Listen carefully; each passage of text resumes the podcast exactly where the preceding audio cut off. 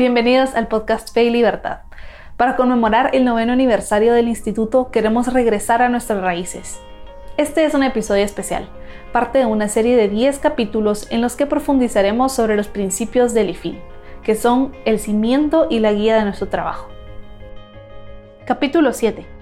Todos los seres humanos son iguales ante la ley. Pues bienvenidos a un nuevo episodio del podcast Fe y Libertad, Hoy continuamos con esta miniserie en la que estamos conversando con nuestros amigos del Instituto Fe y Libertad sobre los principios que fundan al IFIL. Y hoy nos toca el séptimo principio, todos los seres somos iguales ante la ley. Y para hablar de este tema hoy nos acompaña Paul Boteo. Él es licenciado en Economía con especialización en Finanzas de la Universidad Francisco Marroquín y es máster en Economía de la Pontificia Universidad Católica de Chile.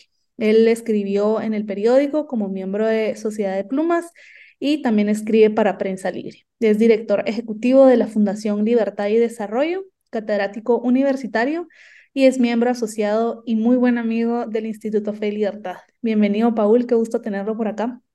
Muchas gracias, Mariana. Gracias por, por el espacio.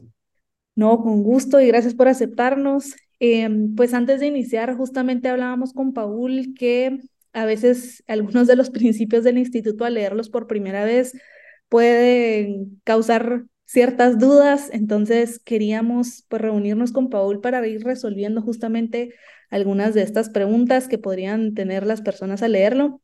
Y yo creo que solo con leer el título eh, me ha pasado que las personas me dicen, ¿cómo es posible que todos sean iguales ante la ley? Si hay circunstancias que influyen en las acciones de una persona, no todo el mundo eh, de verdad tiene, tiene por qué enfrentarse a, las mismas consecuencias. Entonces, la primera pregunta sería, Paul, si nos puede explicar en qué sentido somos todos iguales ante la ley. Bueno, yo creo que para eso tenemos que irnos un poco a la historia y hay que recordar que em, en la antigüedad em, y hasta hace 300, 400 años, eh, el ser humano vivía en sociedades en las cuales no había igualdad ante la ley. ¿En qué sentido? En que eh, si el ser humano eh, nacía en ciertas circunstancias, bajo ciertas condiciones o contextos sociales, iba a ser tratado de una forma distinta a que si nacía en otras circunstancias. Y, por ejemplo, podemos hablar de cómo era en antigüedad el tema de la nobleza versus aquellas personas que eran ciudadanos comunes y corrientes. O podríamos hablar, por ejemplo, también de las instituciones que se dieron en el pasado, como la esclavitud, eh, y habían incluso en sociedades sumamente rígidas eh, estratos sociales que eran difíciles, sino imposibles de poder romper. Cuando surge la idea del liberalismo, hay un ideal que es que todos seamos iguales ante la ley. Y eso significa que no importa el origen de la persona, no importa la familia en la que nació, el estrato social en el que nació. La igualdad ante la, ante la ley significa que todos vamos a tener los mismos derechos y las mismas obligaciones. Y eso constituyó un avance significativo en la historia de la humanidad y es una de las bases eh, por las cuales el capitalismo se dice que es un sistema que lo que procura es el mérito. ¿Y qué nos referimos con eso?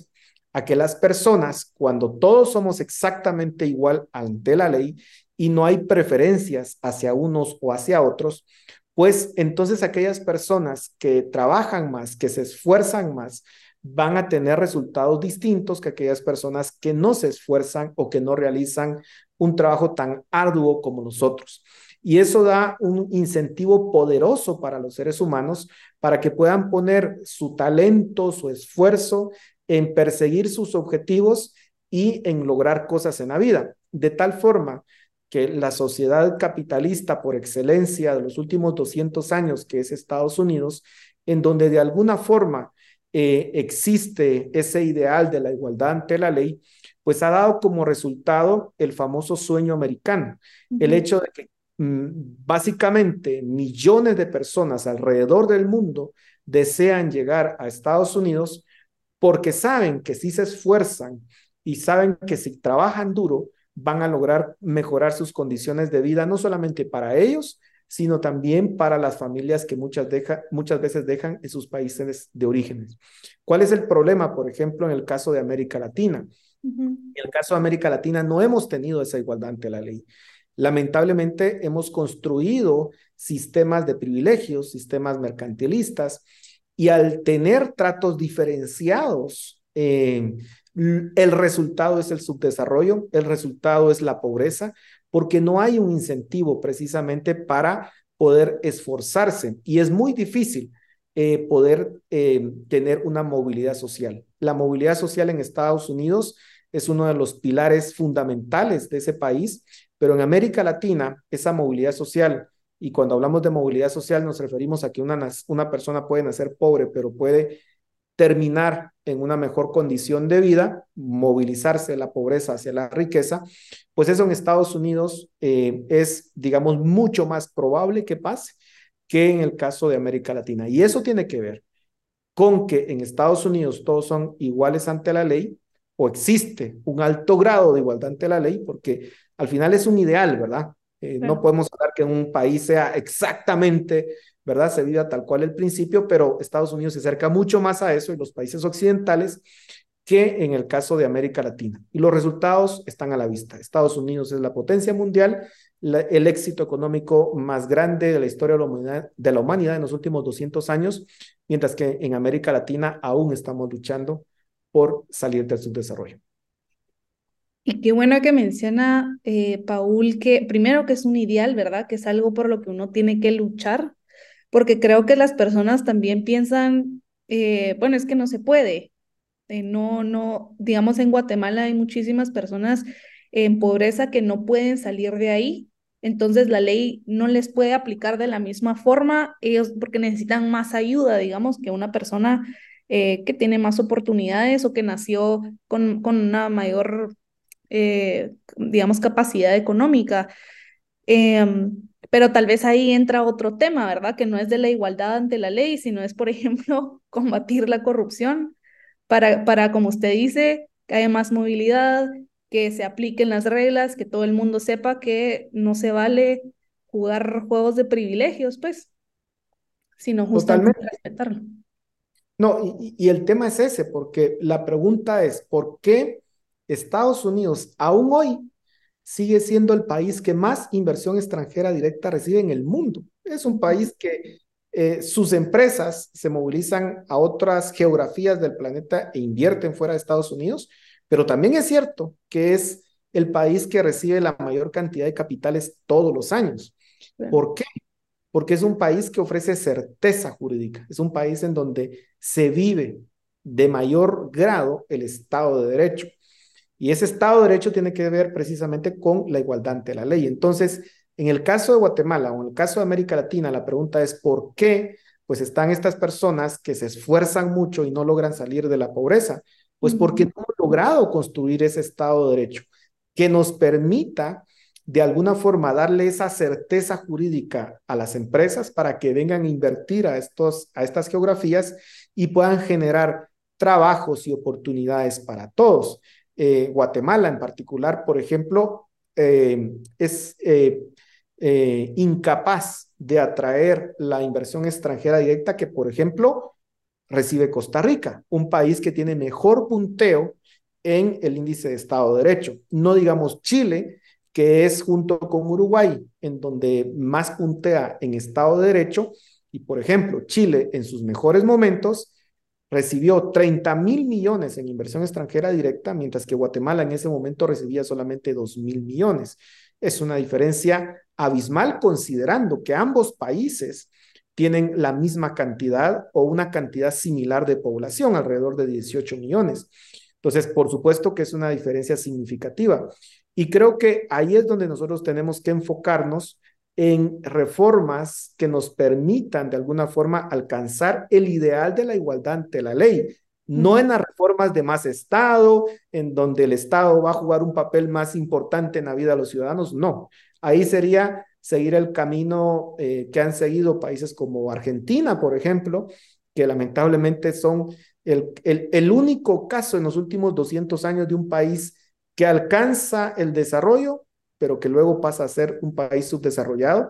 Y fue por esa visión de querer hacer crecer el Estado, pero olvidando que lo importante es la igualdad ante la ley y el Estado de Derecho. Claro. Y ha mencionado ya unos puntos que son importantes para, para proteger esa igualdad ante la ley, pero me gustaría que profundizáramos un poquito más en ese tema. ¿Qué, qué necesitamos para, para que eso se cumpla, para alcanzar ese ideal? Bueno, lo, lo importante es concentrarnos, por ejemplo, en el sistema judicial, en la independencia del sistema judicial. Nosotros tenemos un sistema presidencialista en donde básicamente el poder ejecutivo eh, tiene un poder muy grande. Esto ha sido así históricamente, estamos hablando de, de la historia del país. Cuando nosotros entramos a la democracia en el, en el 85, 86, eh, si bien pues íbamos a eh, eh, hacer elecciones libres y hemos realizado elecciones libres, transparentes, nuestro sistema es un sistema bastante robusto, la parte que nos hace falta fortalecer es la independencia del sistema judicial. Y ahí tenemos que ser, no tenemos que inventar el agua azucarada. Por ejemplo, en el caso de Estados Unidos, ¿cómo logran eh, tener un, un, sistema de justicia bastante eficiente? Eh, dándole autonomía e independencia al sistema judicial. ¿Y cómo se logra? Pues tienen un sistema que tal vez para América Latina puede resultar muy extremo, porque recordemos que la Corte Suprema de Estados Unidos eh, los jueces que integran esa corte son elegidos de forma vitalicia. Entonces, estos jueces que forman parte de la Corte Suprema de Justicia, pues básicamente tienen asegurado ese puesto el resto de su vida, hasta que decidan retirarse porque ya son muy ancianos o cuando fallezcan, si es que así lo deciden. Entonces, no puede llegar ningún presidente, no puede llegar ningún miembro de la Cámara Baja o la Cámara Alta de Estados Unidos a querer influir en un fallo porque ellos gozan de una total autonomía. ¿Cuál es el problema en el caso de Guatemala? En el caso de Guatemala, el problema es que nosotros eh, renovamos a cada cuatro o cinco años la totalidad de la Corte de Constitucionalidad, la totalidad de la Corte Suprema de Justicia, y eso, en primer lugar, le da una perspectiva eh, muy corta a estos magistrados, solamente cinco o cuatro años. Y eso, por supuesto, les hace, digamos, muy permeables a que sean influidos, porque en cuatro o cinco años dejan de ser magistrados, vuelven a ser ciudadanos comunes y corrientes, con los riesgos que eso implica en un país como los nuestros. Y entonces, por supuesto que es un problema. Y luego, eh, un gobierno, cualquiera que sea, puede renovar por completo eh, la Corte de Constitucionalidad o la Corte Suprema de Justicia. Por supuesto que hay otras instituciones que forman parte, ¿verdad? El Congreso, la Universidad de San Carlos, el Colegio de Abogados, todo este sistema que hemos creado. Pero lamentablemente el sistema ha ido permeándose y em, ha sido cooptado con el, con el tiempo y entonces no permite que nuestro sistema de justicia opere con independencia. Entonces, diseñar inteligentemente la forma en que elegimos a los magistrados y el tiempo que van a durar. Por ejemplo, eh, hay algunas ideas que se podría renovar, por ejemplo, eh, la Corte Suprema de Justicia, eh, renovarla, digamos, por partes, ¿no? que puede ser renovar cuatro o tres magistrados cada cuatro años, o cada diez años, perdón, y que entonces em, nunca se renueve en su totalidad, eso permite que ningún gobierno tenga la influencia total sobre la Corte de, Suprema Justicia, pero además, al renovar tres o cuatro cada diez años, eso permite que tengan una visión de largo plazo y que no solamente tengan la visión de corto plazo, incluso puede ser 15 años. Pero este tipo de cosas son las que tenemos que discutir para poder alcanzar ese Estado de Derecho y esa igualdad ante la ley. Lamentablemente, Mariana, cuando se habla de estos temas, hay gente que comienza a hablar de Asambleas Nacional Constituyente, que hay que refundar el Estado. Y claramente esa no es la vía. Eso sería simplemente abrir una puerta para que entonces eh, la poca institucionalidad que hemos construido en Guatemala, eh, pues simplemente se termine, ¿verdad? Entonces, no, tenemos que hablar de reformas puntuales para tratar de garantizar una cosa y una sola cosa, Estado de Derecho, independencia judicial. y todas las otras agendas que las otras personas puedan tener, que tengan una visión más estatista, pues eso definitivamente no cabe dentro de este consenso. El problema es que no hemos logrado ese, esos acuerdos y siempre hay personas que quieren en este tipo de discusiones em, poner agendas que no van en la línea del Estado de Derecho. Gracias, Paul. Hablando de Estado de Derecho, en, parte de este principio habla también de cómo el principio de subsidiariedad fortalece al Estado de Derecho y me gustaría preguntarle cómo funciona esa, esa relación, em, pero antes tal vez que nos explique qué es el principio de subsidiariedad. Bueno, el principio de subsidiariedad lo que nos dice es que el Estado tiene que dejar que los privados operen de forma, eh, digamos, libre y que sean los privados los que resuelvan sus problemas.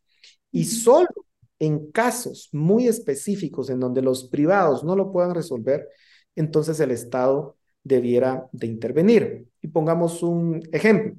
Eh, en el caso, por ejemplo, de la educación, el caso de la educación, el Estado debería dejarla que la educación funcione de forma, de forma libre, sin tratar de regularla, sin tratar de establecer, digamos, todas estas eh, interferencias que usualmente hace.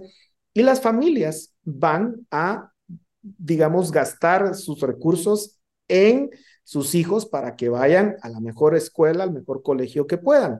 Eso es, digamos que es un principio eh, muy humano o es una motivación muy humana de los padres de familia que los hijos pues se superen en la vida y alcancen niveles de vida incluso superiores a las que pudieron haber tenido ellos. ¿Cuándo debería ingresar el Estado en esta materia? Solamente en aquellos lugares o aquellas familias que por alguna razón económica o geográfica no puedan acceder a la educación. Y entonces, de esa forma, el Estado entraría a lugares específicos, a momentos específicos, a ayudar a aquellos que definitivamente no puedan, pero, pero que de verdad no puedan, porque hay algo importante, Mariana. Es bien interesante porque las familias al final no, la, no solamente se preocupan por la educación de sus propios hijos. Hay que decir que hay muchas instituciones privadas eh, completamente apolíticas que se dedican a ayudar a aquellas personas que no tienen acceso a educación. Entonces, incluso ahí, digamos, hay una ayuda de parte de privados a familias más desfavorecidas para que sus hijos puedan llegar a, un colegio, ¿verdad? Y puedan tener acceso a educación. Entonces, el Estado, la idea de este principio es que el Estado deje hacer a los privados, dejan que resuelvan. Y solo en momentos en donde dice, bueno, aquí definitivamente no hay ningún privado que esté resolviendo esto, no hay ninguno. Bueno, entonces aquí entro yo a resolver. Y eso hace que el Estado, su interferencia sea mínima en la sociedad. Contrastemos este principio con el estado de bienestar que se ha puesto, por ejemplo, en Europa. Ahí es lo contrario, es el Estado es el primero que entra, es el que quiere regular la vida de todos, quiere ofrecer todos los servicios públicos.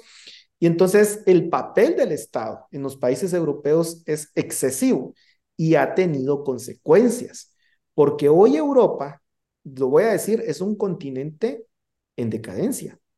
Si uno considera que su eh, participación del PIB mundial ha venido decayendo de forma eh, constante en las últimas tres décadas.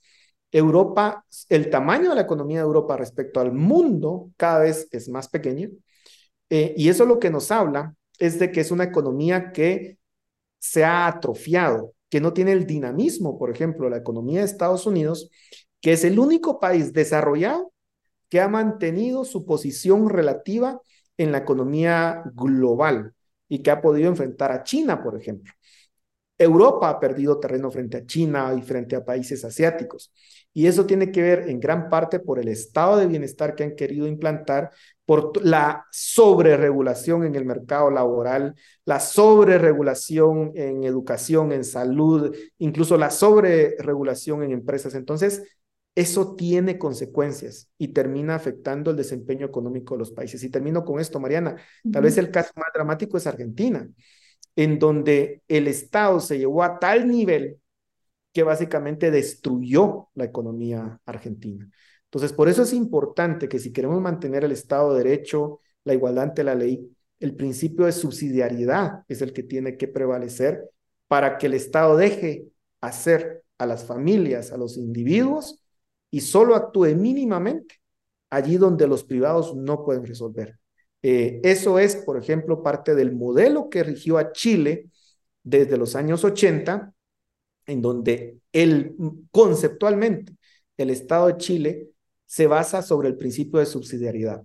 Va a entrar en donde los privados no pueden resolver. Y vaya que Chile nos dio la gran sorpresa en los últimos 30 años al convertirse en la estrella de América Latina. Buenísimo. Pues estamos acercándonos al final.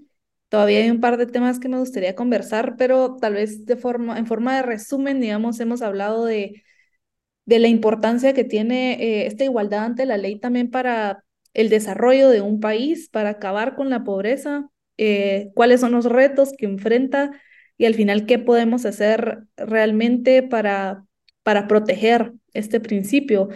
Em, pero el instituto también tiene este lado, eh, pues, creyente, ¿verdad? Es la otra mitad del instituto y nosotros creemos que existe una relación entre la ley divina y este principio que es todos somos iguales ante la ley. Eh, y me gustaría preguntarle si nos puede explicar un, un poquito de, ese vínculo que existe entre ambas. Bueno, el vínculo creo yo es que como cristianos nosotros creemos que fuimos creados eh, todos iguales, a imagen y semejanza de Dios. Y eso lo que significa es que como individuos somos tratados de forma igualitaria, si se quiere decir de esa forma, ante Dios, ¿verdad? A quien nosotros, a quien nosotros pues, creemos y adoramos como cristianos. Eh, y eso significa que eh, ese, mismo, ese, ese mismo principio de igualdad que podemos tener ante los ojos de Dios es el mismo principio de igualdad que deberíamos de tener ante la ley.